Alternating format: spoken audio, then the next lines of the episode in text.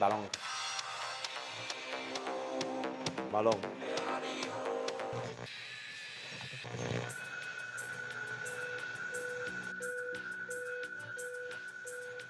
Balón.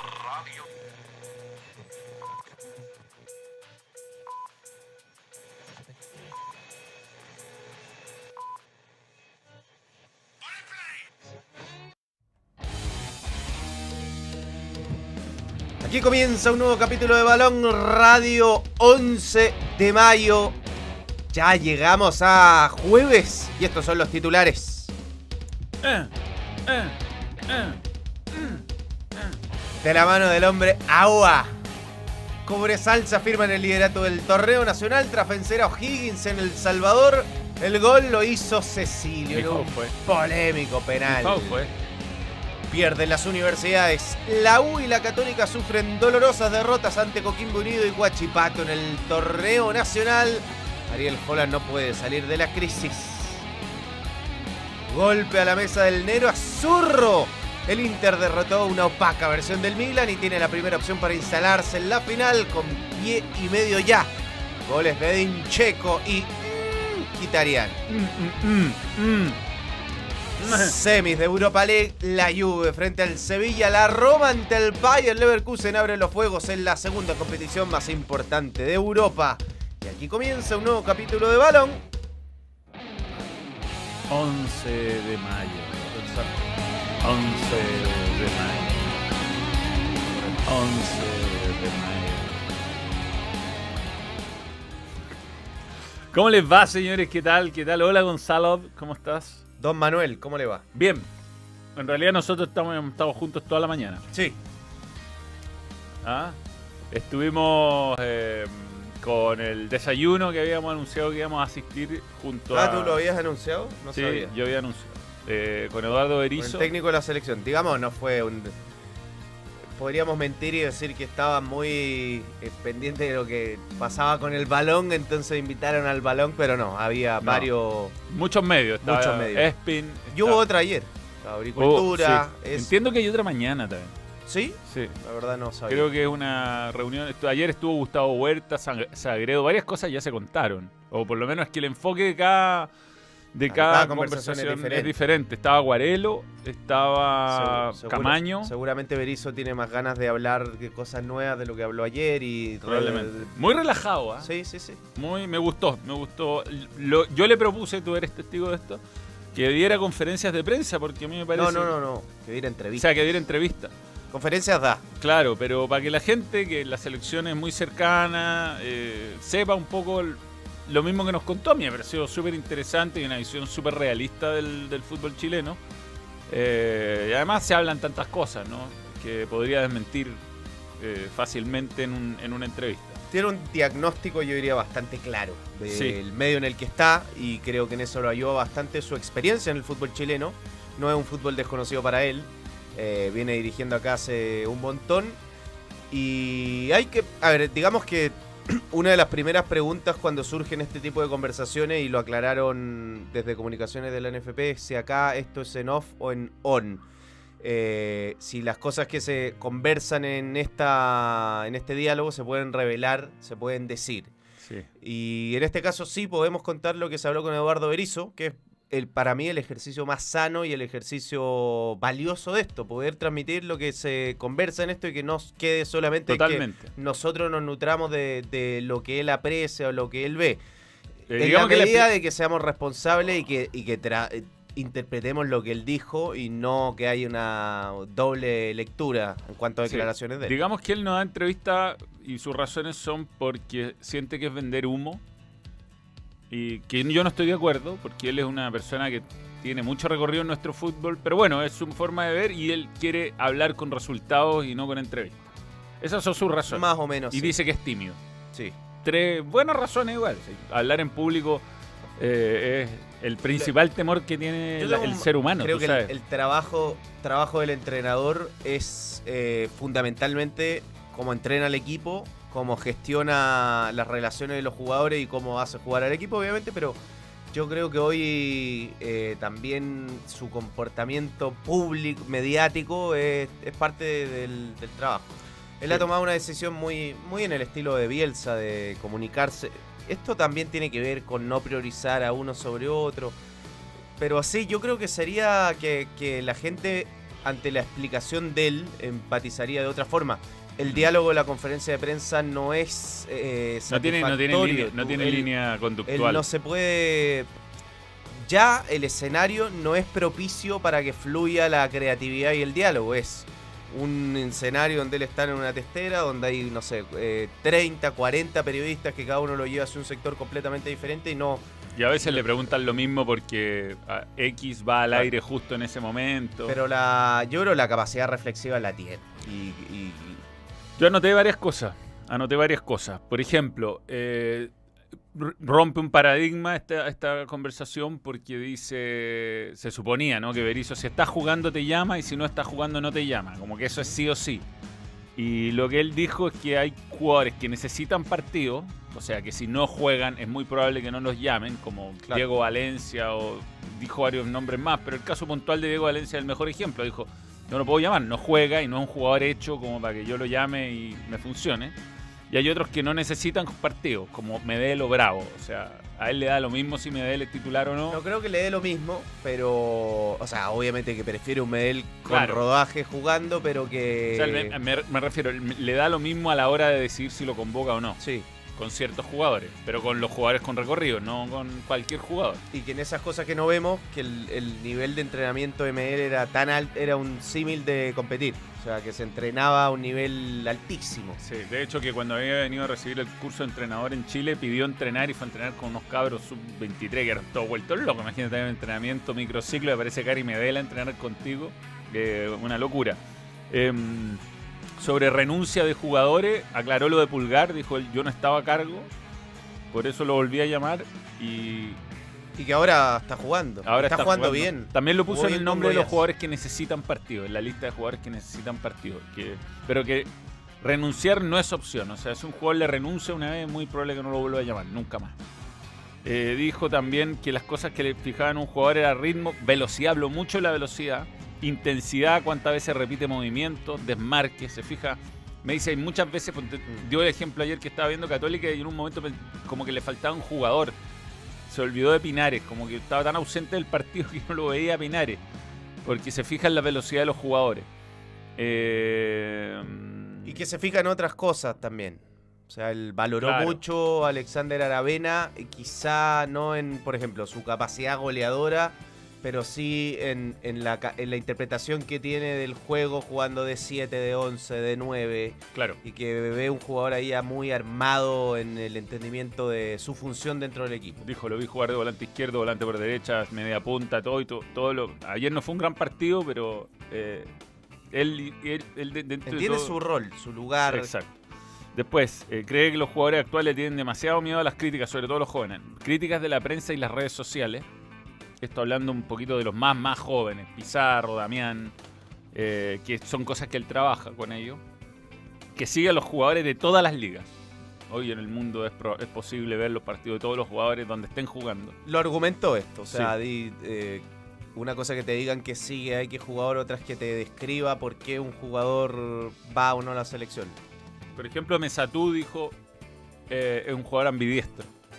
Se perfila para los dos lados. eh, lo comparó con Haaland, pero dijo, guardemos las proporciones. Me refiero a que es ambidiestro. O sea, tú le tiras una pelota al perfil izquierdo y es lo mismo que tirarse al perfil derecho. Por supuesto que sin este está en la línea de jugadores que necesitan partido. Maripán quiere jugar por la izquierda. Le preguntaron por qué a Maripán insisten por ponerlo por la izquierda eh, si pareciera ser que su mejor perfil es derecho. Y dijo, no, él siempre ha jugado por la izquierda, le gusta jugar por la izquierda. En el Mónaco la rompe por la izquierda y por algún motivo en la selección no rinde, no rinde igual y estamos trabajando en eso. Eh, se siente apoyado, que la demostración de, de la gente de llenar el Monumental fue una, sens- una sensación de apoyo. Eh, por eso quiere jugar más en Chile, además, para que la gente se empape de la selección. Eh, esta frase la saqué textual. Lo malo no es estar mal, lo malo es no saberlo. Él sabe que Una no buena estamos bien. frase. Él sabe que no están bien y que tienen que mejorar. Eh, el 22 de mayo empiezan los entrenamientos, se para el campeonato, así que van a tener un mes de trabajo. Eh, él Sí, habló- Tiene muchas ideas de cómo hacer para que los jugadores jóvenes, sobre todo, tengan más competitividad y más competencia. Dice Eh, que hay que dividir la categoría de proyección. Hoy, de los 18 a los 21, están jugadores todos juntos, de los 17 hasta los 20 más bien. Dividir esto en dos categorías. Convencer que la selección no es enemigo de los clubes. Siente que hay muchos eh, dueños de clubes que, nueve dijo específicamente, que levantan la mano y votan todo en contra. Eh, debería cambiar el reglamento, dice. 25 jugadores por plantel, 10 formados en casa con 4 años de antigüedad, Esa es una buena idea. es una buena idea. Dice, una manera de obligar a los clubes a tener buena división inferior es que tu equipo tengan jugadores de cuatro años de, de antigüedad formados en tu equipo. Porque hoy día hay un montón de equipos que usan préstamos Sí, para... Porque si son malos no puedes competir. Exactamente. Porque es casi un, te- un poco más de un tercio de un plantel. Y que siente que estamos... Aquí él, él siente que hay cuatro equipos que están por sobre el resto de la eliminatoria, que son obviamente Argentina, Uruguay, Brasil, que van a clasificar. Él, él- para él Colombia tiene dudas con Ecuador porque cambió de entrenador. Y que, que- y que en el fondo hay otros seis equipos que vienen en la segunda línea Claro. clasificando por el resto de los cupos. Pero entrete- en- interesante, interesante. eh, yo no, no había tenido la oportunidad de estar en una en un, en un evento así con una conversación tan futbolera con, con un entrenador. Yo no había ido nunca a alguno de estos eventos y me pareció eh, interesante. Creo que, se lo dije, podría hacer lo mismo en algún programa para que la gente también lo Claro. escuche y empatice. Valoró así por nom- nombre propio a Damián Pizarro, bastante. Sí, Eh, un jugador que le genera cosas especiales. Obviamente con la calma y la prudencia que creo Sí. caracteriza a Berizzo, no, no dijo acá está el 9, pero que le ve cosas. Le llamó mucho la atención cómo se equiparó Con en, el, Boca. en el duelo con jugadores como los de Boca Juniors. valoró mucho ese partido de Colo Colo. Sí, valoró mucho ese partido Colo Colo. Dijo, por supuesto que un buen partido con Boca para mí es distinto que un buen partido con cualquier equipo Claro. del medio local. y que vio un despertar diferente en Lucas Asadi. Mm. de que ahora que los creo que estuvo en microciclo que ve un jugador en- como chipeado de otra manera que algo se encendió en su en su cabeza eh, diferente y que yo creo que ahí tiene que ver eh, bueno un poco lo dijo lo que ha hecho Pellegrino ¿Por qué no llama a Matías Fernández? Dijo, Independiente del Valle eh, tiene un juego de posesión donde Matías Fernández casi volante, delantero más que defensor. Y por ahora yo estaba necesitando un lateral derecho, porque Suazo pasa mucho y no quiero jugar con línea de tres. Entonces una explicación Pero futbolística. juega en línea, en línea de tres con Independiente del Valle que es más un carrilero que un lateral Claro, él necesita a alguien, porque pensando que Suazo se va mucho y pasa mucho el ataque, necesita a alguien que equilibre por el otro lado, lo que no significa que no lo vaya a llamar. Es muy probable que lo llame, yo creo, el próximo. pero que es una, un jugador seleccionable Totalmente, totalmente. Pero que Delgado y Soto le daban a él la posibilidad de ser laterales laterales, eh, que retrocedieran y que equilibraran al equipo. También habló mucho de la función de Medel en la cancha. Igual esto, lo que creo que fue que yo valoro de él es que esto eh, lo hizo desde un ejercicio muy lejano a la soberbia. El- Sí, sí, puedo estar marcando- equivocado. Puedo estar ojo. equivocado. Este es mi argumento y yo puede que esté equivocado. Mm. Eh, pero ta ta ta ta, ta, o sea, no, no fue un diálogo, fue un diálogo horizontal. Total. Y eso creo que es súper valorable porque es el entrenador de la selección. Sí, respondió todo. Le pregunté por los representantes, me dijo, o conozco obviamente todos los representantes, pero no influyen de ninguna forma en mis nóminas y eh, es algo que me parece que fue muy enfático. Así que, bueno, eh, quizás convencerlo, convencerlo que una entrevista, yo creo, o si le da lata dar muchas entrevistas, a mí me da lo mismo donde la dé. Yo creo que eh, que elija un buen medio, por ejemplo, un programa ganador de tres copigües de oro y Podría ser un buen lugar. un buen lugar. Desinteresadamente se lo decimos. Desde este programa que no tiene nada que ver con eso. Bien. Eh, o acá. Tendríamos que ordenar eso sí. Bien. Seis horas. Jonathan, nuevo miembro. Gracias por creer en el balón. Hola. Dijo Jonathan. Eh, fue un desayuno, Carlos Barrera, donde hizo sesiones con distintos medios de comunicación representados por distintos también. Está el, el muchacho de ESPN, que no sé. Ben Jabonón. Ben Jamonón. Ben Jamonón. Eh, qué vergüenza decirle así que no era. Tuve la duda todo el rato. Em, pero muy, muy entretenido. Aparte fue en, las ex en la oficina de Media Pro, ex oficina de Red Televisión, donde hice mi práctica. Que está igual el edificio, un poco más modernizado en cuanto a los computadores y todo, pero ahí, ah, ahí empecé. Ahí empecé mi, mi práctica profesional en el año 99, el año del siglo pasado.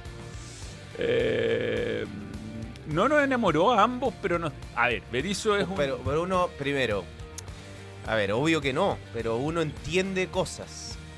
Y empezó la, Empezó la regalada, Sebastián. Bueno, Sebastián Valenzuela.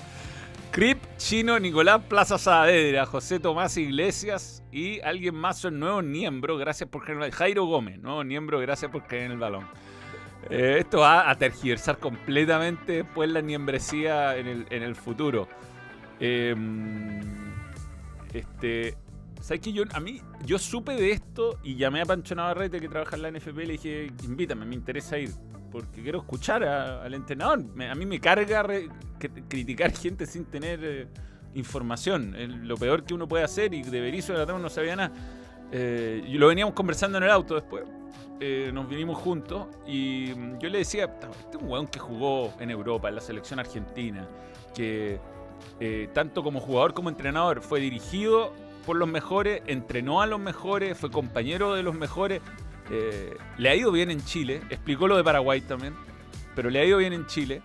Y es un weón que sabe detectar qué weón es bueno, qué weón no es bueno. Es un poco lo, lo de Pellegrino, que también lo hemos hablado acá. Son tipos que Pero se cuando, rozaron cuando con uno los mejores. conversa, eh, para mí es un ejercicio demasiado sano porque uno entiende un montón de cosas y uno eh, después esto podrá modificar o no tu opinión, pero uno entiende los a- los argumentos de por qué se toma una decisión u otra y eso creo que para hacer un diagnóstico y para hacer un análisis te, eh, te- o sea, te empodera mucho más. Absolutamente, Manly Coffee nos acompaña como todas las mañanas. ¿eh? Se, se, echó de menos allá Manly Coffee. Está un poco aguado el café. Pero están buenos No, los panes, muy buenos. los Buenos panes. Buenos panes. Más no el café, que está aguado. Bien, eh, pero se preocuparon después. Eh, sí, sí, no, Es, un, es, es un ejercicio que creo, o sea, es que te juro que encuentro demasiado interesante de hacer. eh, quizás nosotros estamos demasiado acostumbrados a este tipo de conversaciones, porque estar sentados a veces viendo un partido, que nos pasa mucho Claro, con, con el Vichy, con Juvenal, con el Toby, con Basaure, con Johnny, que son jugadores de fútbol que te... A mí me impresionó mucho Jara cuando estuvimos, cuando Sí, fue Jara panelista. sabe un montón. Gonzalo. Jara te marcaba, yo te juro que cuando había goles te marcaba muy bien en qué se había equivocado el equipo defensivamente, quién había retrocedido mal. Entonces quizá uno estaba demasiado acostumbrado, pero este tipo de este tipo de diálogos deberían ocurrir más. Es como que eh, antes, antes era muy normal, cuando en mi época de reportero, que eh, uno iba y se paraba en la puerta del complejo Raimundo Tú para esperar a los jugadores salir y hablaba con Pellicer en su momento, con Garré, o en la U con Huerta. Se ha perdido. se ha perdido completamente. Y ahí, te juro que Marcarián, eh, Aguirre me acuerdo en la U, fueron momentos muy ricos de, de conversación futbolera y, y- y te suma un montón. Uno aprende como periodista, eh, incluso como fanático del fútbol, o incluso como exjugador, uno estaba Boseyuro hoy día, entre las personas que estaba. Y un tipo con la experiencia de, de haber jugado donde jugó y que te explique también su proyecto es sería ojalá un método que se replicara a veces más que yo entiendo que a veces por entrevistas o por conferencia de prensa es imposible pero por entrevistas a veces el set de televisión o la inhibición que te puede generar hablar en público no, no, no, no es tan suelto pero en este caso no sé si quedé muy optimista porque creo que nuestra realidad sigue siendo discreta en cuanto a calidad de jugadores y, y tenemos que mejorar mucho pero mí quedé como con la sensación de que estamos en buenas manos Sí, el tema es que hay un, un diagnóstico que es mucho más estructural, donde la función Sí. del entrenador excede y creo que tiene cierto rango de, de maniobra y cierto límite donde cómo se estructura el fútbol chileno, cómo compiten las divisiones menores, la cantidad de partidos que juegan las divisiones menores, Mm. lo que está pasando con la multipropiedad de los clubes y los representantes eh, metidos dentro de los clubes, que al final eh, algunos no están muy pendientes con el desarrollo de las divisiones menores. Entonces, todo eso creo que. Yo creo, me explico que el, el momento de las selecciones es multifactorial. No es solo que el equipo no esté jugando bien no es solo que la materia prima no es la misma de antes, es estructural, o sea, es un diagnóstico yo creo mucho más profundo y este es lamentablemente el contexto que hay y en ese contexto Berizzo se tiene que tratar de mover y está, yo lo que veo es que está con energía y ganas de hacer cosas diferentes para solucionar cosas que exceden al rol del entrenador. Sí, sí, bueno, de- pero para eso no depende de él. sí. Y respecto a nombres y a eso, bueno, ahora van a tener harto trabajo con jugadores sub-23. Tiene el, yo creo que a Chile le va a hacer súper bien el Panamericano, eh, donde es local y juega eh, con una selección sub-23 más algunos adultos. Y en ese Panamericano eh, va a ser una suerte de esperanzas de Tulón pensando en el proceso de Bielsa, ¿no? Donde va a poder realmente darle competencia a algunos jugadores que, quizás le gustaría ver en bajo estrés, porque en realidad Berizzo todavía no, no ve jugadores bajo estrés, no, tiene, no ha tenido partidos oficiales. Sí, igual el segundo tiempo con Paraguay fue bien estresante. Sí. En el sentido de que. Pero igual el mismo ponderó el... No, no, no, está bien. Pues digo, fue, fue ese segundo tiempo. En el fondo, Chile jugó sabiendo la urgencia que tenía el entrenador y el, y el, y el, y el proyecto Berizzo. El plan Berizzo estaba muy en tela de juicio y necesitaba ganar cuanto antes y otra derrota habría sido fatal. Sí, sí, Pero bueno, eh, te- empezaron a regalar. Oye, Eh, Bastián, weón, Bastián es- es un rajado. Bastián Valenzuela. es- No, pero ya, pero ya lo... Ya lo pero eh, bueno, sigue de ayer el Alkelaife y el balón. Pero espérate, hay un super chat. Esto ya lo saludamos. A, esta- a Crip, a Chino, sí, lo saludé, lo saludé. Eh, hay un super chat por ahí. Nada más, ahí tenemos sin una, un- a un usuario, a Ricardo Luengo, también es nuevo miembro. Gracias por creer en el balón. Aloha, Manuel Gonzalo Berizzo es claro en conceptos, proyectos, etcétera. ¿Qué opina usted de la materialización en cancha? Chile necesita clasificar. Héctor Raúl. Eh, está claro en todo, ¿ah? está claro en nuestro lugar, está claro de cómo hemos retrocedido. Puso el ejemplo del partido con Marruecos y cómo le ha hecho a, a los jugadores. Bueno, vieron lo que acaba de pasar. Antes nosotros éramos ellos. Sí. Nos queríamos comer el mundo y ahora ellos son los que se y terminaron siendo cuarto en el mundial, en Marruecos, nada menos.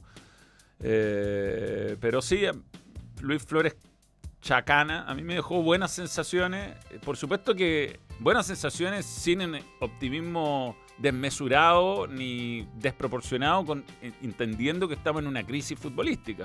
Yo creo que lo tiene muy claro. Tiene Sí, claro sí, sí. que Chile ya no es el Chile que está para ilusionarse con ganar Copas América, pero dijo yo no me voy a achicar contra nadie, voy a ir a competir con todo. Con Paraguay, curiosamente, me fue mejor contra los buenos que contra los malos. Y, mm, en fin, me dejó...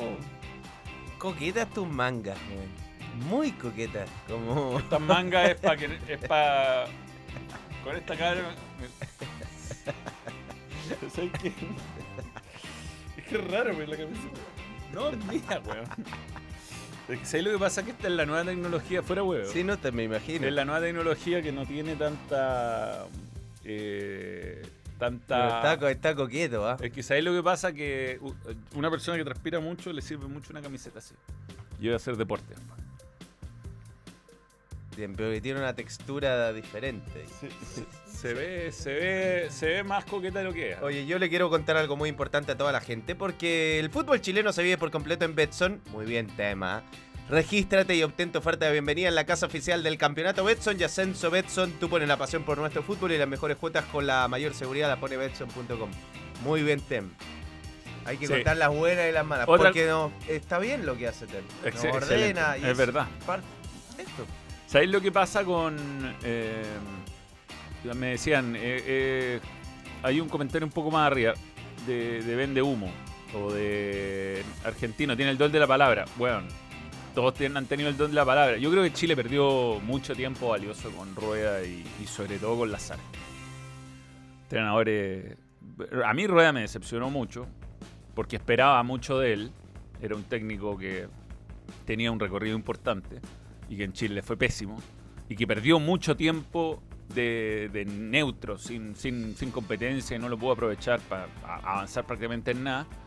Y de Lazarte, la verdad, no esperaba más de lo que hizo. Un técnico de una categoría menor, con todo respeto lo digo, un técnico que no, no tiene ni el recorrido como entrenador de, de Rueda, ni menos en el de Berizzo. Y Chile perdió tiempo, perdió tiempo valioso. Yo creo con ellos dos. Entonces, Bueno. hay muchas de las cosas que tiene la selección hoy que va a tener que tiene que solucionar rápido porque vienen las eliminatorias en septiembre. Ya, nos metemos en el análisis de la U, de la Católica, de lo que ha sido una nueva fecha del campeonato. Tropivalo. Va- vamos a hablar de, de la Universidad de Chile. Eh, yo creo que Coquimbo incomodó mucho a la U, la obligó a hacer cosas diferentes, la metió en la refriega, creo que la hizo perder los papeles. Yo Mm. creo que fue un primer tiempo parejo, donde no hubo dominio ni supremacía de ninguno de los dos y que el partido estaba absolutamente abierto. Y hace el gol Coquimbo y ahí la U se desdibuja completamente. Aunque yo no entendí mucho qué quiso hacer eh, Mauricio Pellegrino en el segundo tiempo. Yo creo que Neri Domínguez estaba cansado y que por eso reorganizó la línea del fondo, puso una línea de tres, pero al pasar a Neri Domínguez de líbero, la mitad de la cancha se vació directamente. Quedó Poblete tratando de tirar presiones solo a cualquier parte. Cuando Poblete saltaba a un lugar y lo superaban, había un espacio eh, incontenible, indefendible, y creo que eso hizo ver muy mal a la última línea y que cortó al equipo. Eh, De acuerdo. Y, y eso a mí me llamó mucho la atención porque creo que fue eh, estratégicamente Quizás entonces, el- un error porque la U, aún no jugando bien, o no jugando especialmente bien en el primer tiempo, era un equipo muy competitivo. O sea, tenía. El, el, el parti- la- el- el resultado estaba completamente en riesgo. y Creo que, que Coquimbo sí entró mejor en el segundo tiempo. Pero la U creo que concedió. Bueno, esto también, digamos, Manuel, que un- una estructura colectiva se sustenta en rendimientos individuales y ayer fallaron jugadores que no fallan. El error de Campos para mí condicionó demasiado a la U. se fue una- para mí un error triple donde el principal Para mí responsable el error es es principalmente. principalmente campo. Yo le doy un 80% de error a campo, pero le doy el otro 20 a los dos. a- primero a Gómez, después a Saldivia, que amagaron con despejar, después se confundieron entre todos y la terminaron entre los tres, principalmente campo, insisto, regalando para que llegara el gol de Coquimbo, muy rápido además. Y después el gol que se pierde Gómez. Increíble. Sí, porque- Tratar de hacer lo que hizo Gómez, yo- Mira- yo, lo desafío a él, que alguien pueda. Solo bajo del área, en el área chica, pegarle al no suelo y sacar la pe- pelota por arriba. Yo lo digo porque tú vas a jugar a un escenario difícil, cumples la tarea de hacer un gol, te pones arriba en el marcador con un equipo que venía de dos derrotas consecutivas, o sea, lo habría llenado de inseguridad. Y el gol ni siquiera te dejó provocar eso, porque a los dos minutos ya lo hiciste crecer al rival, lo metiste en partido, levantaste a la gente. Con el correr del tiempo, la U ha- habría crecido mucho más en el partido. Eh, sobre todo que es un equipo que viene que venía con y, y al final con el error de Campos la U que se podía se, se estaba llenando de seguridad se llenó de inseguridad y el rival se llenó de seguridad entonces Totalmente. creo que fue un error decisivo que, que marcó el, trámite y el rumbo del partido el de, Cristóbal Campos Aquí están las formaciones separadas. Así la U. La U se separó con dos líneas de cuatro que, y a Sadi lo expulsaron desde la banca. Eh, digamos que para mí la jugada donde se juntan Asadi y Osorio, que es el- la jugada de Asadi por la izquierda que centra Osorio y se la pierde Gómez, eh, me hubiera gustado verla más. Esto de, yo creo que Osorio es un jugador hecho para recorrer en la banda, pero Asadi no. Asadi no. Hay características que nunca va a tener y se pierde mucho por ahí, se desgasta, no, no tiene fuerza, ¿no? Un jugador que marque muy bien espe- especialmente. Y, y yo creo por ahí, fíjate que es curioso porque contra la Católica creo que había encontrado una manera muy interesante de jugar la U con tres en el fondo y con esa doble contención. Y no sé, quizás demasiado. Osorio habrá estado muy bien en los entrenamientos y quizás por la idea de, de, de no sacarlo tanto de posición hizo esto, pero a mí me hubiera gustado ver a la U que vi contra la Católica en el primer tiempo. Pero es que tenía ausencias igual. Yo, eh, a mí creo que hay eh, diagnósticos que se hicieron de ayer sobre la U que yo no comparto. Por o- ejemplo. O por lo menos yo vi otra cosa. Esto de Os- eh, Asadi jugando de un lado y Osorio del otro. Esa distribución creo que está condicionada por cómo ataca Coquimbo por afuera. Pero era cuando el equipo tenía que defender. Pero cuando el equipo tenía que atacar, lo que trataba de hacer la U era desplegar a su lateral derecho, Juan Pablo Gómez, desplegar a su lateral izquierdo, Marcelo Morales, y que los Y dos jugadores vinieran a jugar adentro.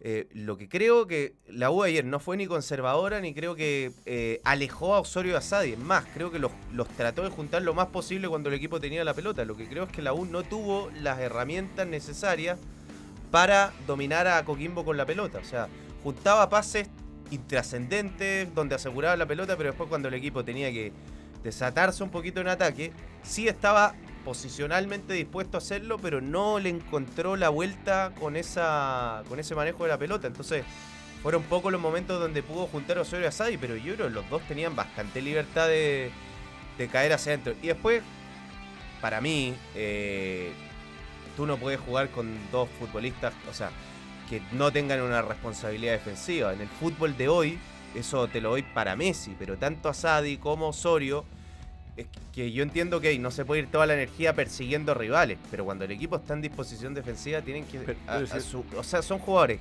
Pero que defiendan en, en otro lugar de la cancha. O sea, Asadi tíralo contra el contención rival. Eh, puede ser. puede No a, no a ser. correr al lateral derecho o a, a apoyar a Morales con Farfán. Eh, creo que desgastarlo innecesariamente. O sea, yo entiendo que el jugador moderno tiene que hacerlo, pero guardando proporciones.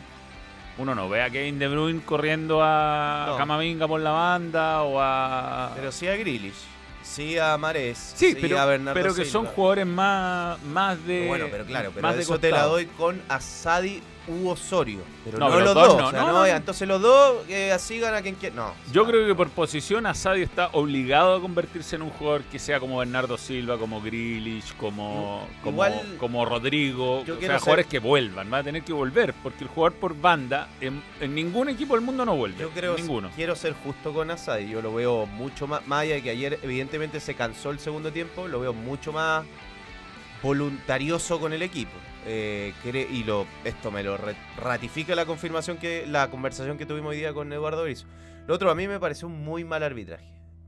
Mala, eh, fue un mal arbitraje en la fecha. Hubo malos arbitrajes. No me gustó nada el arbitraje. Yo no la lo encontré excesivamente muñequeador de situaciones del juego. Primera jugada del partido, Glavi va y mete un codo a la altura de la cara a Sadi, que yo no te digo es roja, pero después Glavi, que jugó muy bien, entre paréntesis, eh, cortó el juego con infracción una, dos, tres, cuatro, cinco, seis veces y, y salió del partido sin amarilla.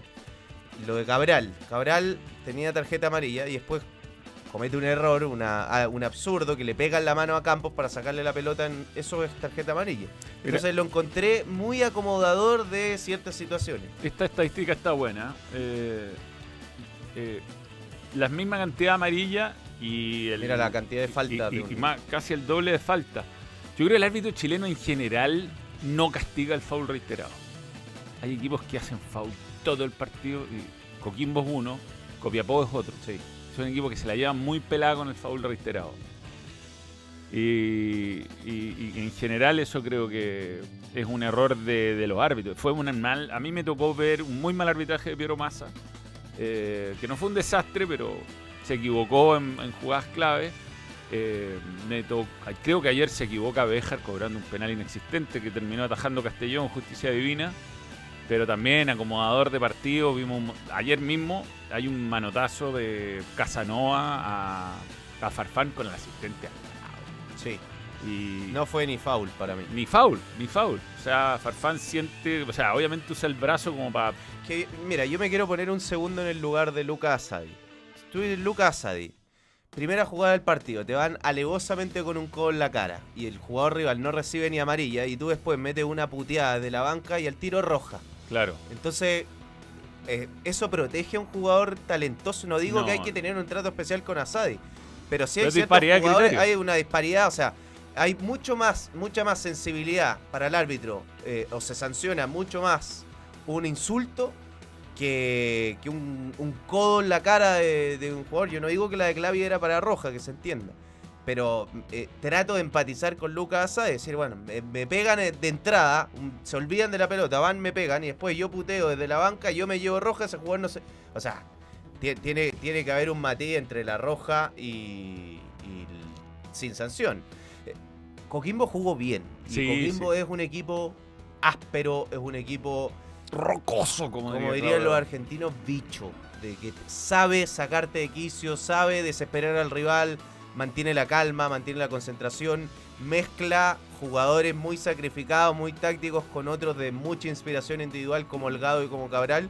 Yo creo que es de los buenos equipos que tiene, que tiene el fútbol chileno. Y que creo que en esta liga no hay un equipo que se defienda tan bien. Creo la U, eh, pero creo que Coquimbo rompió un poco el molde en, O sea, no hay un equipo tan defensivo. Y creo que cuando Coquimbo hay momentos de partido donde trata de ser muy defensivo, lo, lo desarrolla muy bien.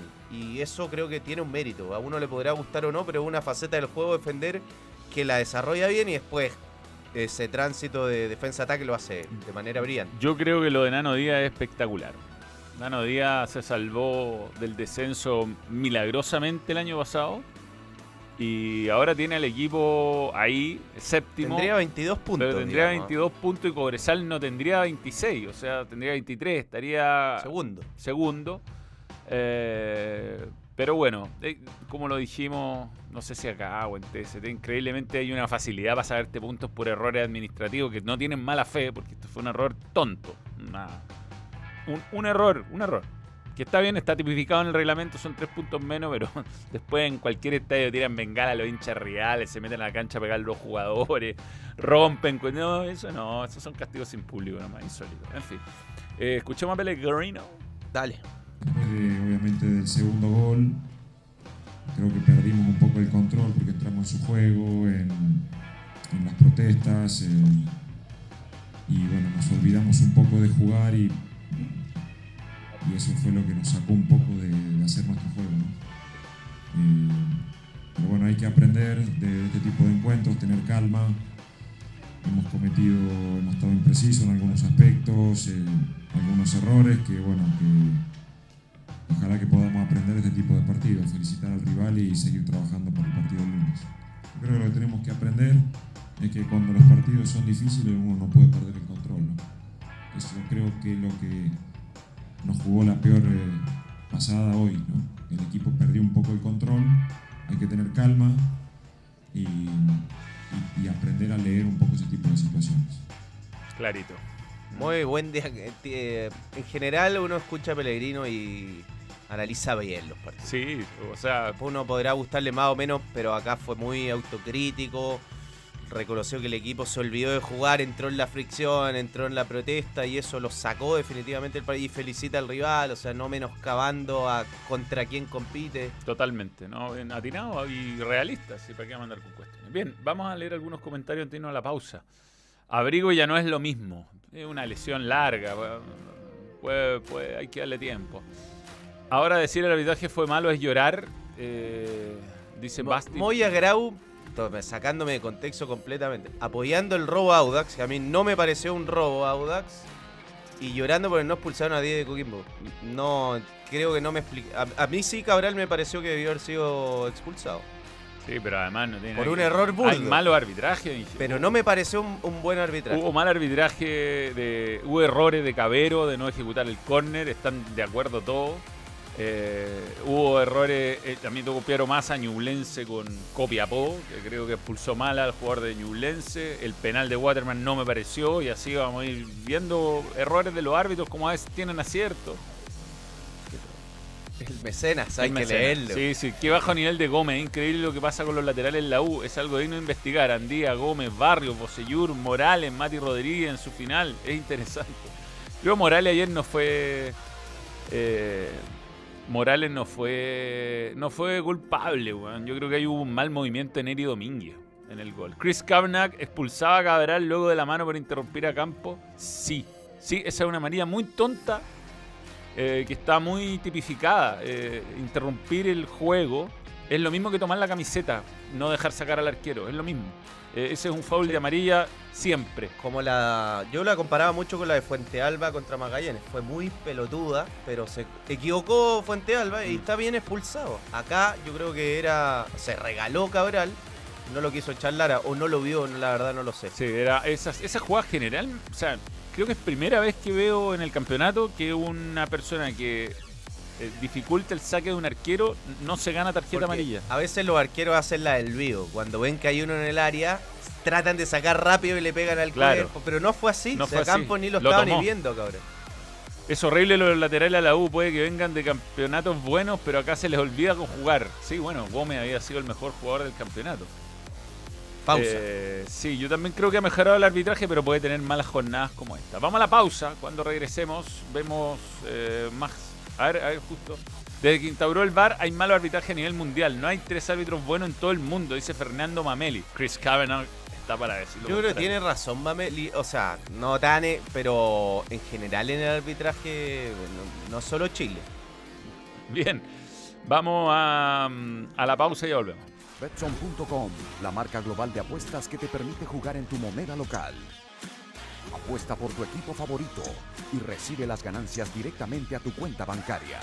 Regístrate ahora en Betson, tu sitio de apuestas online. Hola, soy Esteban Paredes y estos son mis tutoriales de precisión. Hoy les voy a enseñar el gol que hice en el clásico.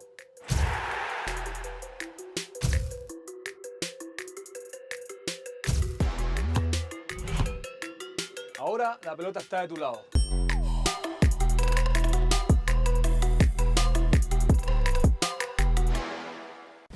Hola, soy Esteban Paredes y estos son mis tutoriales de precisión. Hoy les voy a mostrar el gol que le marqué a Estados Unidos por la roja.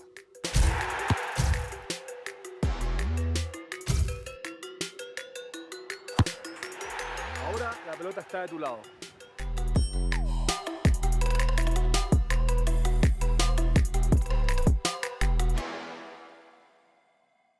Betson.com, la marca global de apuestas que te permite jugar en tu moneda local. Apuesta por tu equipo favorito y recibe las ganancias directamente a tu cuenta bancaria. Regístrate ahora en Betson, tu sitio de apuestas online. Bien, estamos de vuelta.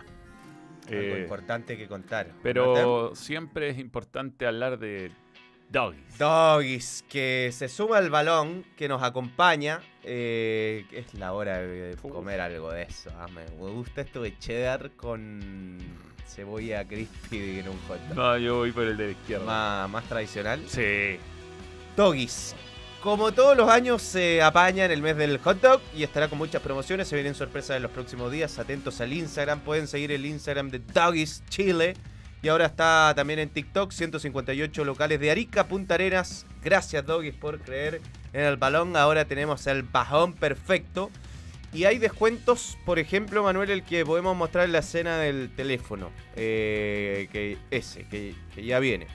Como por ejemplo este, Esta foto HD. Doggy Hour, que no es la hora típica para comer, pero de 3 a 7 hay 2 por Milking. Está bueno esto. Si uno va pasando, son 158 locales. Un Doggy Hour. Fue 2 por 1 a 1500 en papa, 2 por 1 a 1500 en aro de cebolla, en hot dog, en empanada, en helado, eh, en cono. Es en una buena oncecita. O sea, ¿qué te armarías tú? Si tienes sola, pues, ga- tienes 3 lucas. ¿Qué te armas? Dos hot dogs y aro de cebolla. Y, y tomando agua. eh. De la llave. No, yo, dos bebidas, dos, dos hot dog. No se puede Podría mezclar. ser helado también. Un helado puede sub- sub- eh, subsanar la ausencia de líquido. Bueno. Son dos. De lunes a jueves, descuento exclusivo en tiendas de 3 a 7. Así que maravilloso. Muy Mes del hot dog. Las promos junto a Doggies. Muy bien. Imagínense, ahí está el código. Hablemos de la Universidad Católica. Hablemos, hablemos. Eh, eh, como dije ayer, estábamos al aire en TST, así que lo teníamos todo medio de, de- de fondo el primer tiempo, donde fue superior el Guachipato. Hay un palo de Green Martínez increíble, increíble, que su- supera las leyes de la física. Pasa de sombrerito a Dituro y la pelota rebota en Dituro y no entra, una cosa increíble. Y creo que Católica muestra todas sus limitaciones y todo lo mal que está en el gol que le hacen. Eh, Es un gol de un equipo que está desconcentrado, de un equipo que no está 100% metido. eh, no, no te pueden hacer ese gol. Es un gol de liga. Que te hagan un gol, o sea, foul, se pone a reclamar Saavedra, le juegan rápido a, a la, a la- a la banda derecha, a la espalda de, Mm. Byron Nieto, los pillan paveando a todos.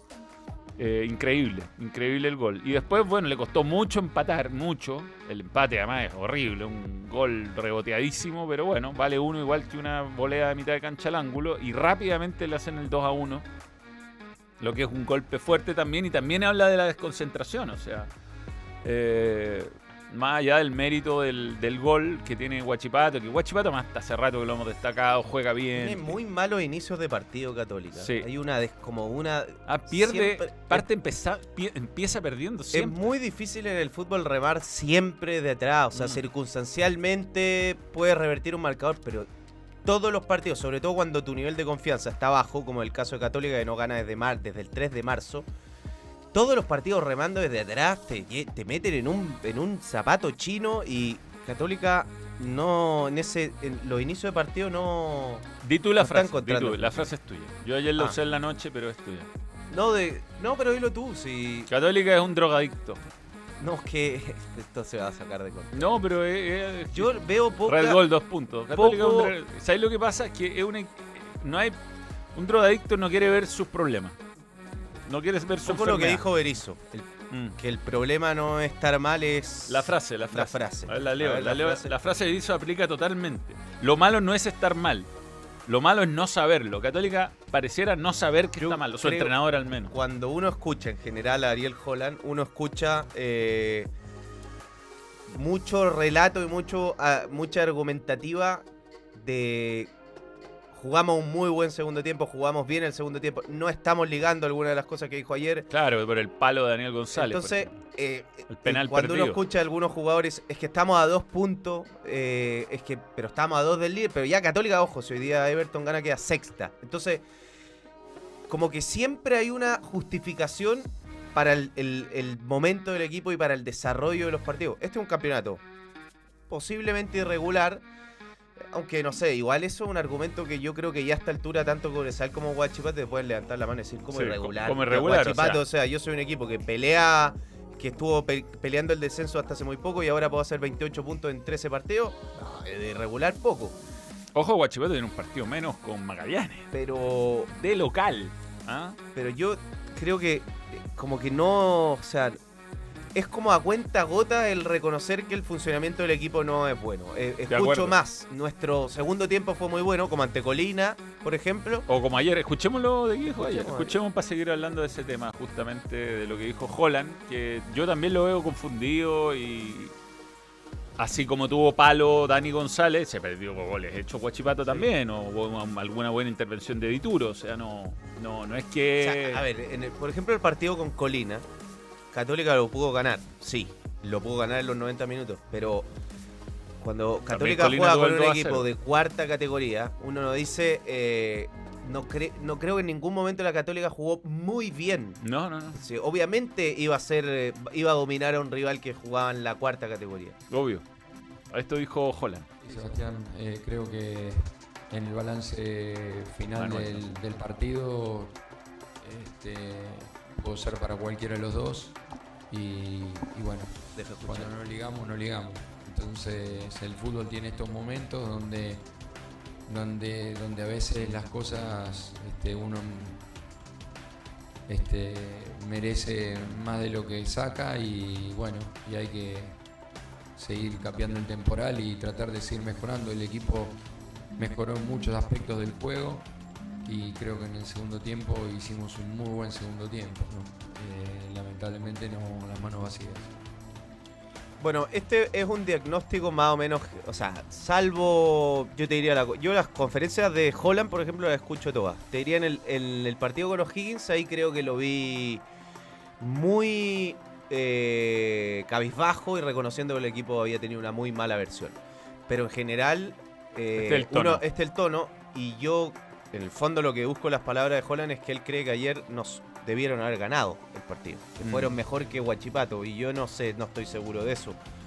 Eh, pero bueno, así vi- eh, así vi- vi- viene la cosa con, con Católica. Mira, este comentario de Gutiérrez es muy cierto. En el estadio hubo un momento donde Saavedra estaba intentando marcar a Monte, Altamirano y Martínez al mismo tiempo. Totalmente superado. Ha estado superado Saavedra todo el año. Yo creo que le ha perjudicado mucho este año Saavedra individualmente. Él yo creo que no está jugando tan mal como parece, pero está solo. Si en cualquier parte que sea en 3 contra 1 vaya a perder, en cualquier lugar del mundo te van a ganar. No, no hay ni un volante que sea capaz contra 3. Urge un volante para ayudarlo. San Pedro el único que quiso ganar. Entró bien Ortiz. Entró bien el chico Ortiz, que entró por afuera, que le hicieron el, penal, aunque para mí no fue penal, pero lo cobró Béjar. Eh, y después, bueno, lo pudo haber eh, empatado Católica con, ese, con esa ejecución de, de, de San Pedro y que ataja muy bien Castellón. Figuraza Castellón, ¿eh? Figuraza. Sí, igual tiene poco eh, ahí un un armado plantel bien curioso. No, no tiene intérpretes muchos para acompañar a Saavedra. Ha probado con muchos jugadores que no ha funcionado, pero ayer especialmente con un equipo de mediocampista eh, sí va a ser muy, muy jodido, yo creo, para el partido para Saavedra y así lo fue. Sí, eh, ha sido, ha sido un- una mala etapa esta de Holland. Mala. El tema es qué viene ahora. Va a ir a jugar un partido bravísimo con Copiapó en una cancha muy difícil. Sí. y después juega de local con la, con la calera. Esto yo creo que tiene múltiples explicaciones. Yo creo que no hay un buen clima interno, creo que no hubo un buen armado plantel, creo que el, el mensaje del entrenador claramente no está llegando, pero Tampoco eh, juega de local. creo que el factor localidad influye mucho. Se- se- no, no sentir lo que siente el jugador de Católica en San Carlos Apoquindo claramente. Además, muy Rancagua será, pero tienes que agregar un desplazamiento. Sí. Todos los partidos. los O también. jugar con en Santa Laura, en Santiago, una cancha que no está buena. O sea, no es un escenario muy adverso. No, a, a- a mitad de semana, además, para el hincha trasladarse a Rancagua es imposible. Yo, con un amigo nuestro es abonado y va a todos los partidos y este no llegaba, no. no sale a las siete y media, no llega, no llega al estadio. no, Y el- imposible. A ver, si bien es verdad que Guachipato pudo empatar y no ganar, porque atajó un penal su arquero, porque hubo tiro en los palos, eh, es una campaña buenísima. Sí. buenísimo. Es el mismo plantel del año Buenísimo. pasado. Lo- los, los refuerzos que llegaron son todos suplentes. Entran en el segundo tiempo. No tiene, ti- no tiene titulares como, como eh, refuerzos, no son titulares. Y, y- y- creo que Gustavo Álvarez es un técnico que es todo lo contrario de Mario Sala al borde de la cancha. O sea, es- a mí me, llama mucho la atención la buena lectura que tiene. En vez de estar gritando todo el partido, dale, dale, dale, los llama a los jugadores, y esto lo he visto en varios partidos, lo hizo en este partido también, y corrige cosas. Y cuando viene esa instrucción, generalmente Guachipato mejora en el partido. Es, mu- es un acierto, yo no sé de dónde sacaron a Gustavo Álvarez, pero un Sí, acierto. hablando de Álvarez, me escribe Ángelo Álvarez, productor de TNT. ¿Qué te Que, dice? que- que tienen a Doggy de auspiciador hermoso, me dice, tremendo. Bien, bien. Este es el talismán de un equipo. Sí. ¿Sí? Sí, sí. No podemos decir. No. Eh, talismán. ¿Qué partido hace el fin de semana, Gonzalo? partido? Oh, ni he visto. No, sí. A Yo, ver, Magallanes, voy a conocer el estadio de Magallanes. te no digo conozco. El estadio de San Bernardo. eh, eh, eh, si no me equivoco, la calera Coquimbo. Ya, vamos a seguir hablando de campeonato chileno, pero antes tenemos cosas que contarles.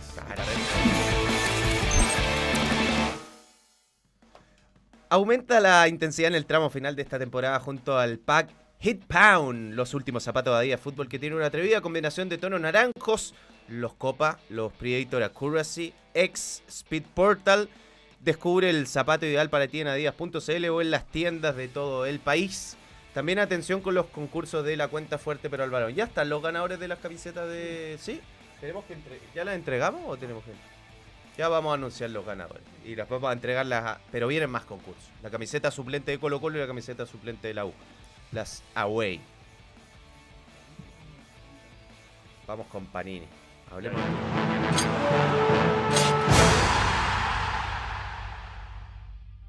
Panini que trae una gran noticia que todavía no la podemos revelar, ¿ah? pero Panini está junto a nosotros. Visita tiendapanini.cl y encuentra los mejores álbumes de fútbol nacional e internacional. Escanea el código QR y también podrás visitar la página. Actualmente está el álbum de Colo Colo, que lo puedes encontrar en la página y también en todos los puntos de venta. Álbum, edición de tapadura, sobres. Y ojo que viene una gran sorpresa con Panini que ¿Y el- ya y el vamos a promocionar. Eh, el álbum de Colo Colo tiene la foto de Cristian Santos. Todavía. ¿Sería titular Cristian Santos hoy día en Colo Colo? No, No. de ninguna manera. No. Pero entraría, al menos. No. O sea, es mejor que. Sí, ese es un post, estoy de acuerdo. Eh, veamos comentarios. Me voy por un doggies. ¿Holland terminará la primera rueda? Yo creo que sí. Dicen que la Ribey se va a Magallanes. Gonzalo? No lo sé. No lo sabe, ¿ah? Eh, álbum del campeonato chileno, álbum de láminas del balón. Ah, bien, ah, esa, eso. Ah, hay, algo, hay algo de eso, algo de eso. Eh, Va a estar en una lámina. Manuel, soy de San Fernando, apaña con una foto del fin de feliz, gone. Eh, tiene que ser eh, cerca de la zona de, de- de caseta, pero yo soy muy amable para la foto, no tengo ningún problema. ¿Ah? Sí. Me saco todas las fotos que la gente quiera que- sacarse conmigo, yo feliz, no hay problema. Ayer John Herrera dijo en vivo cagón a un periodista que dijo tener un No pite sé de. Magallanes no quiso tirarla. No puedo tirarla. No puede. pues, Tiene- Pero ya se, se verá. Yeah. Eh, a- veamos el- cómo terminó la tabla de posiciones con Cobresal primero. No fue pena. Hablando de, de bombita, a mí me dicen que hay interés real de Colo Colo por Mauricio Isla. Real. Y lo que yo decía, que, se, que se- en Católica más o menos por hecho de que Mauricio Isla se va, eh, van a ir a buscar un lateral derecho y hay y gusta mucho el torta paso para ir a buscar a un reemplazante de Mauricio Isla. Yo creo que sería un buen negocio para Católica. Guaso Isla está desenfocado, desde mi punto de vista. Eh, Cobresal 26 con este triunfo sobre O'Higgins. ¿Fue 1 a penal 0. a Waterman? Para mí no. No, no. No, pero el- al haber un jalón de camiseta, lo que me decía Leo Burgueño que comentó el partido, queda muy. El VAR es muy difícil Sí, que le demuestre que no es penal. Totalmente.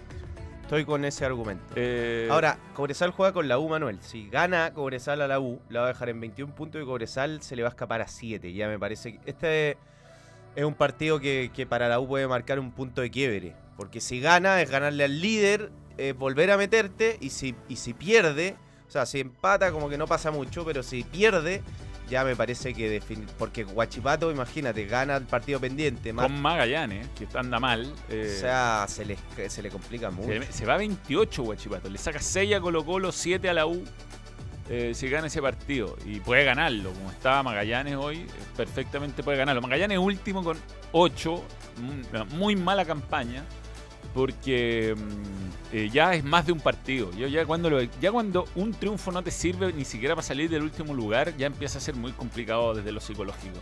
Eh, fue triunfazo el que metió Curicó, eh, muy importante para salir de ahí, pero está muy apretado porque ese último cupo que en este momento ocupa, eh, ocupa Copiapó está a tres puntos de O'Higgins. O sea, el décimo, si se dan una serie de resultados, puede quedar en zona de descenso fácilmente. En dos fechas puede quedar en zona de descenso. Eh, entonces no, no- está muy peleado el campeonato hasta Everton, diría yo, bueno, que juega hoy día y podría escapar un poquito a esa zona. De hecho, Coquimbo ayer entró a la cancha a tres puntos en la zona de descenso, Claro. una cosa increíble para la campaña que ha hecho. Veamos la fecha que viene mm, eh, este, rápidamente, igual la vamos a, a- a profundizar mañana. Se termina todo con eh, Everton hoy. ¿Dónde estamos? Jornada 11, Ah. cualquier cosa. Ahí. Ya, Everton con Palestino hoy día 20-30. Y ya el sábado 15-30 ahí voy a estar con Audax Italiano, con Ignacio Valenzuela y con Gastón Oré. Después eh, Unión Española Colo Colo en Santa Laura, esos son los partidos del sábado. El domingo Huachipato Ñublense, Calera Coquimbo, Copiapó Católica, Curicó Palestino. La- y el lunes juega la U con Cobresal y O'Higgins Everton. Everton cerrando todas las jornadas. ¿ah? Esos son los partidos que vienen para la próxima Está bien, se juega el jueves, Fecha. está bien que juegue el lunes. Comentarios eh, antes de irnos a Balón Internacional y por lo tanto cerrar a los miembros. Felicidades por el tricopi de oro a todo TST. Me hicieron reír en momentos que no había ni ganas de levantarse. Mira, dedito dejar a 2.0. Es un agradecimiento para todos ustedes. Gracias. Eh, Chile juega con Cuba y República Dominicana. y de visita con Ah, Bolivia. ¿tenéis partido? Hay que agarrar Yo creo que es un espacio para que Jueguen otros jugadores. Sí, claramente. Propuesta de vídeo, exfutbolista activo, ejemplo José Luis, es futbolista activo, ejemplo Luis Rojas, Nico Castillo, Juan Cruz, Joan Cruz, entre otros. ¿Está en microciclo Luis Rojas? Tal, sí, dijo que Tenía cosillas. tenía cositas. Por supuesto que necesita jugar. Hoy juega la Roma, vamos a hablar de todo eso y más ahora en Balón Internacional mientras ¿Cómo que no? Pero tenemos que cerrar el chat a miembro. Igual lo usamos en la cortina. Dale. Balón, International. Es traído a ustedes por Los miembros internacionales.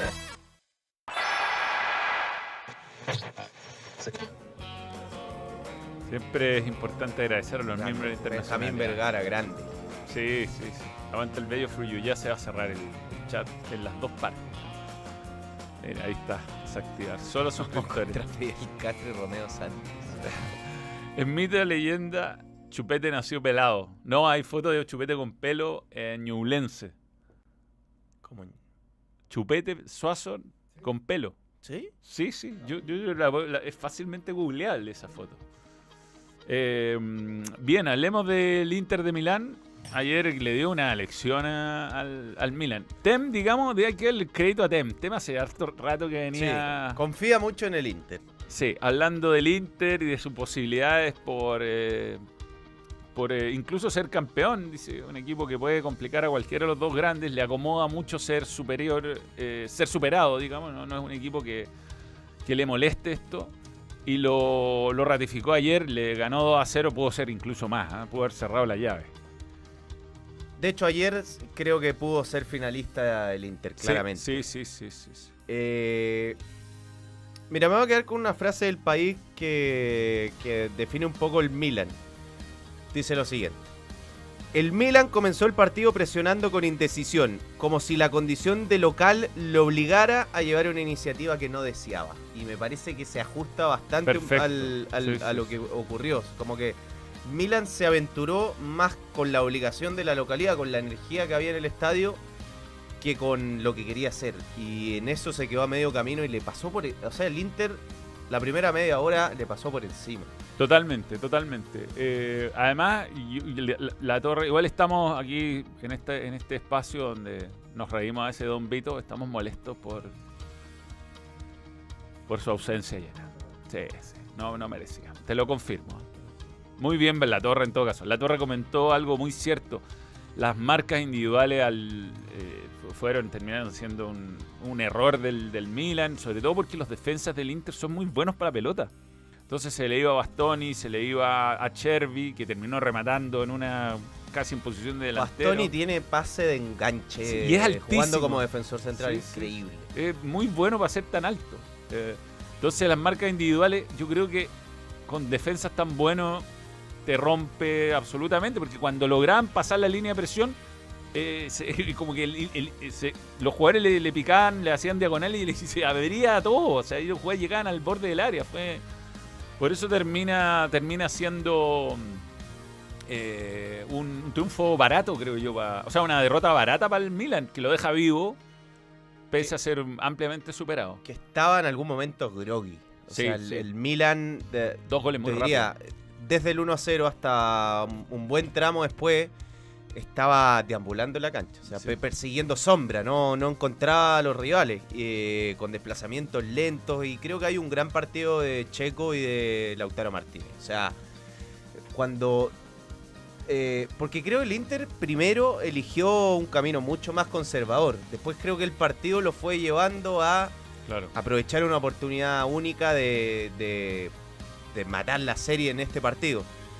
Pero lo que te permite sostenerte sin tanta gente en campo contrario, Checo y Lautaro Martínez ganando todos los duelos, Todo. es impresionante. O sea, cómo hundía al Milan y cómo le daba tiempo a su equipo de salir desde el fondo. Yo creo que ayer Checo jugó un partido impecable. Muy bueno, muy bueno. Golazo además. En fin. Eh, Renato Palacio dice que si la final termina siendo Milan, Real Madrid regala 100 suscripciones. Guarda, guarda. Es un montón. Es un montón. Eh, pero sí, le hizo mucha falta al Leao, de acuerdo. De acuerdo. Sí. eh, Es pero... que es una planilla corta esta en la elite, digo, y que Leao es el factor diferencial. Sobre todo eh, que un jugador que pueda abarcar muchos metros con sus conducciones y la verdad que no, no, no tuvo muy poca descarga, por lo menos en la calidad de la descarga cuando el, cuando el Milan trató de, de- de- de tomar el mando del partido. Sí, sí, a mí me llama la atención cómo dio vuelta la temporada. el- Sí, y eso Estaba a punto de ser echado eso- Simón Inzaghi. A punto. te- creo yo que demuestra que Inzaghi es un mejor entrenador de lo que se dice. Sí. Es un, un tipo que tiene la capacidad en la misma temporada de cambiar de esta manera la ecuación es porque es un muy buen entrenador. Para mí. O sea, pasar de una, de una temporada muy discreta a la temporada que está haciendo ahora el Inter, porque no solo está consiguiendo resultados, sino que está imponiendo los términos en muchos partidos, tiene mucho mérito. Sí, terminó, eh, bueno, Seco como figura junto a, a Mkhitaryan. Di Marco está viviendo un momento brutal. Sí, yo creo que hay una nota un poco injusta. A mí me gustó el partido de Varela, eh, la defensa del Inter creo que lo hizo bien. Y por el otro lado eh, lo pasó muy mal el Milan. No le encontró la vuelta nunca. No le encontró la vuelta nunca. Bien marcado Giroud en general. Eh, No, que quería poner cosas de Inter Milan. pero ya vamos a ver, ya vamos a de ver cosas de Inter Milan. Eh, algo, algo que más que marcar. Estas son las notas, la figura Zeco para Tomal Gagliardini, dice. Muy mal. Sí, 6-1 de hecho. Jugó en Milan mal eh, Krunic y los centrales también superados. Tomori Kjaer muy superado. Sí, el cambio en el primer tiempo cuando entró Junior Mesías fue lesión, ¿no? Sí. Una lástima por Benacer. Bien. Eh, primero vamos a mostrar la foto de Chupete Suazo con pelo. Que me gusta porque cuando era desconocido esto salió en Don Balón. Decía, también es formado Lucé. Protege bien el balón y se crea oportunidad en espacio reducido. Todo acertadísimo. ¿eh? Una, una breve Pero descripción. qué bien. eh, las revistas antiguas como Don Balón y todo tenían estas cosas. O sea, hoy es impensado un análisis individual de un jugador de, no Su- sé, de... Suplente de- de la B. claro. Que era en el caso este de, de- de Chupete Ñublense. Mira, mira. Está en Católica. Con Monje. Él, él es Leo Monge, Sí, claro. sí, sí. Debería, eh, Basaure podría estar ahí. podría estar en la falta de la foto completa, a ver si está Basaure. Estaba Bichara, lo veo. A ver. Álvarez, Álvarez, Iván. Iván Álvarez. Los dos Álvarez. Ahí está Basaure, pues, weón. Ese Sí, Basaure po, al lado de Bichara. Y son los dos Álvarez, po, weón. Mira, abajo está Cristian y arriba está Iván, o al revés, no sé. eso- Arriba es Cristian, arriba es Cristian, abajo Iván. Chupete Suazo, eh, Cristian, después no sé, Basaure, Tito Bichara, no sé, pero No, parecía. ese parece ser mayor de edad. 45 años. Y abajo está JJ, JJ Rivera. Rivera, Rivera Mirosevic. Mirosevic. No sé. Ay, no, pero no, creo que jugó, ¿ah? Eh, Iván Álvarez y Leo Monge. Basaure está ahí, po, Ahí. weón. Ahí, mira. Ahí está, ahí está el tigre. Ah, ¿Quién es ese, weón? Alto, es alto, es más alto que Bichara. Altísimo. Tito Tito Yo no tengo Tito idea. Bichara siempre con la Hay misma dos jugadores que no sé, ese y este de acá. No sé quién es. Pero buena, buena foto. Mira lo que nos llevó el rabbit hole del pelo de Chupete Suazo. Ya, sigamos, sigamos. Antonio Guerrero, no, renueva ni embresía. Gracias por creer en el balón. No, pero era Chupete Suazo la historia de Basaure y las historias que yo escuché del Negro Pinto cuando era técnico de la U como entrenador de Católica de esa serie son es brutal, brutal. Que lo tenían a buscar a San Antonio, que se taimaba y se retiraba del fútbol. Lo iban a buscar, llegaba a jugar el segundo tiempo, estaba cinco minutos, hacía cuatro goles. Una, una ridiculez. Pincha el teléfono. Manuela, ¿cuántas personas decepcionó el Bello for You por contar ayer que tenía Juanetes? Me tengo que operar, weón, sí. Simone Inzaghi vuelve a demostrar que su equipo saben jugar duelos directos. Mira, cuatro Supercopa de Italia ya tiene y ganó dos Copa Italia. Actualmente finalista de Copa Italia, sí sabe cómo jugarla. Muere, muere. Es un gran mérito.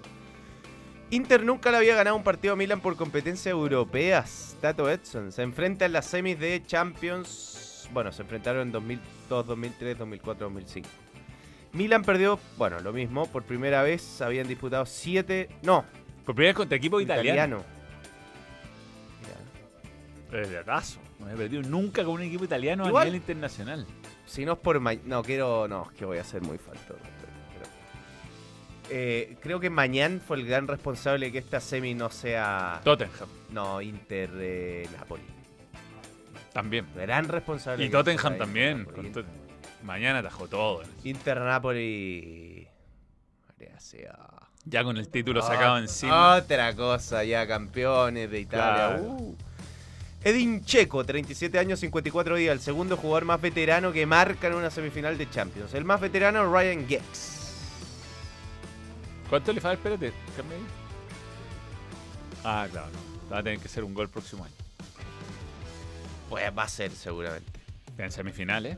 Eh. Ah, no, en semifinales. Claro, Ah, no, final. en semifinal, final. Hicimos un gran partido, pero pudimos hacer más de dos goles. Habríamos pasado ya de ronda, pero ahora solo estamos con ventaja. Ayer pedí corazón y cabeza, ahora debemos recuperar energía porque en 72 horas jugamos contra Zazua. Fabio Capello dijo, cada vez que la pelota iba a un jugador del Inter hacían lo que querían. Pioli de inventarse a, a cualquier debe inventarse cualquier cosa de diferente. Estuviera, estuviera, estuviera a hablar con los jugadores. Oh, lo mató, ¿ah? Lo mató. Bien. Bueno, tenemos Manuel eh, semifinales, me imagino estás muy ansioso. Pero Antes- antes.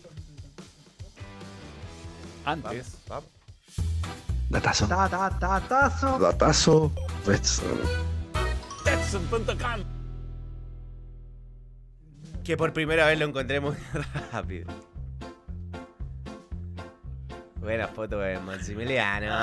Maximiliano. El Sevilla ha ganado cada uno de sus últimos seis partidos contra clubes italianos en la Europa League y todas esas victorias fueron en rondas eliminatorias. El más reciente de estos partidos fue la final contra el Inter de Milano.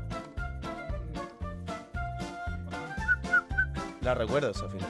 Ese Inter pudo ser campeón, perfecto. Sí.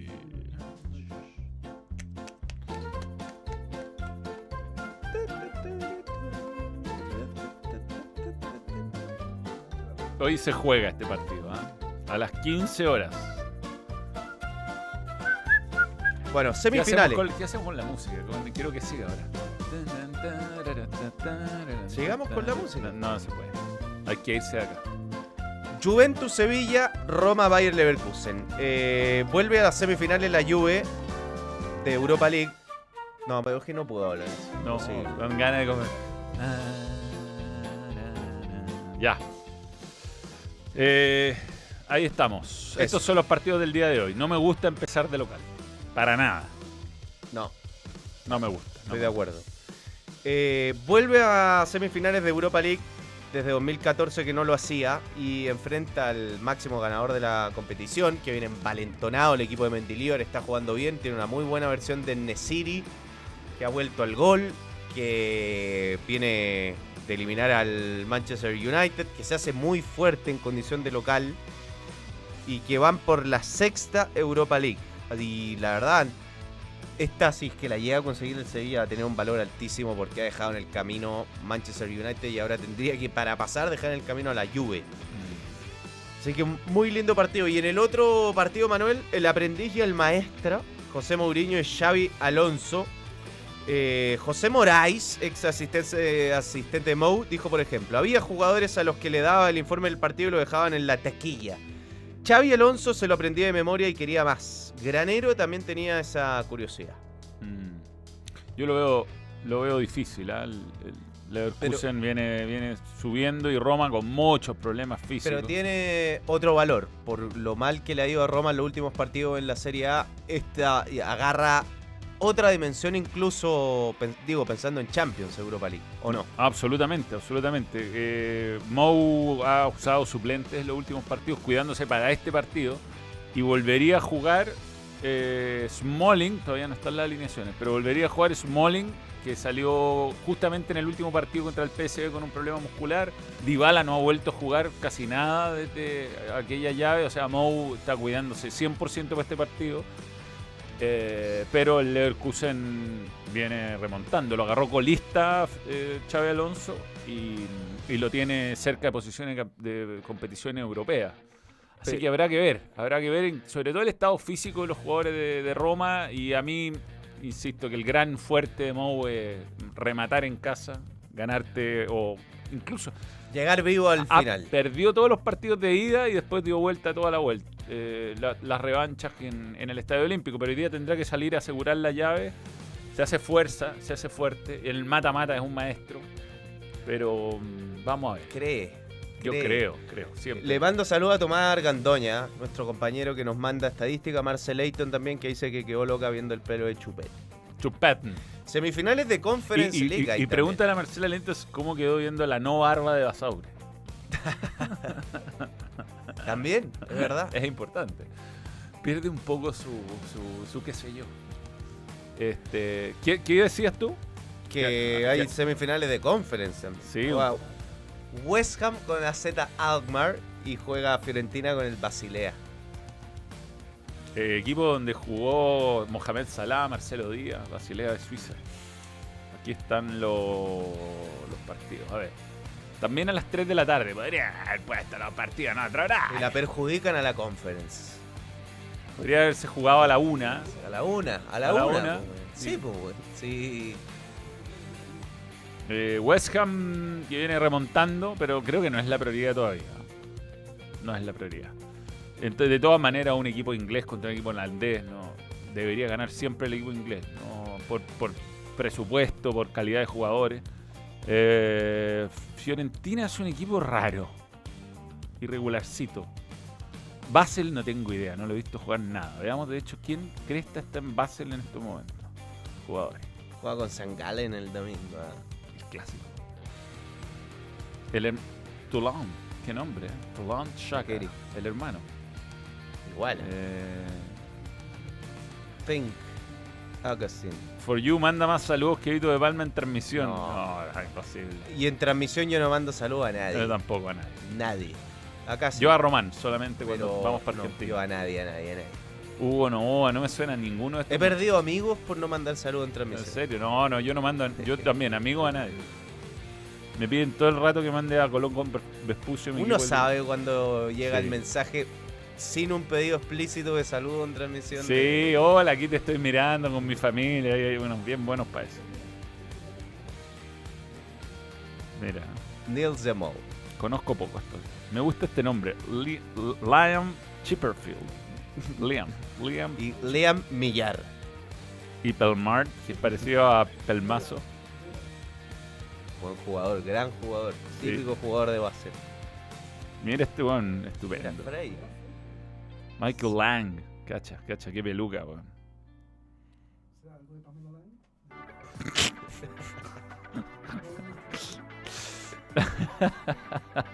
Yo creo que con un jugador así en el equipo tienen más posibilidades de ganar que de perder. O sea, Sí. lo, que, lo que impone un jugador así, Sí, ahí está. mira, de selección, weón. Sí, Lang. Lang. Mira su gesto técnico y como. Tac. Sí. ¿Cómo no? ¿Cómo no seleccionarlo? Además, mira, dice John Sommer. Inmediatamente le da. Solo porque dice John Sommer se ve más regio de, de lo que es. Vito Comics, buena Manuel, saludos for you. Vito Comics, que se ha suscrito con Prime. Califori De la Roma. de la Califiori, de la Roma. Bien, Fernando Mameli. Vamos a jugar versus Mariano Díaz, los futbolitos y 20 buenos relleno. Eh, vamos a jugar versus la superestrella Mariano del Real Madrid. Y hay que contarle a la gente que el fútbol chileno se vive por completo en Betson. Regístrate y obtén tu oferta de bienvenida a la casa oficial del campeonato Betson y Ascenso Betson. Tú pones la pasión por nuestro fútbol. Las mejores cuotas con seguridad la pone Betson.com. Estamos listos, Taylor. Estamos, sí. Con todo. Hicimos un muy buen programa, redondito, y eso que llegamos justo después de nuestro desayuno con Ver Iso. Eh, nos Vamos. reencontramos mañana a las 12. Sí. ¿Mm? Va a estar Javier Tavares. Por primera vez vamos a hacer tres en Javi el Tavares. estudio. Javier ¿Y cómo nos vamos a distribuir ahí? Va a tener que usar esa cámara, hay que, hay que trabajar en. Usted me está, pero weón. ¿Cómo weón? Todos somos un equipo. Sí. Sí. No, pero hacemos la escena de. Sí, sí, no sé. Tenemos escena. Sí. ¿Qué? Se lo pregunté a Arturo Mellán, pero te lo pregunto a ti. ¿Qué com- qué- algo que comas que te genera una adicción de que cuando comes uno no puedes parar de comer? Todo. No, Soy adicto a la comida, tengo un problema. todo lo que cruje. Ostras. ¿Puedo comer? Weón. 150 Ostras. ostras. Erizos. Erizos. Erizos. No, me gustan mucho los mariscos en general. crudos. Las machas crudas, los mariscos.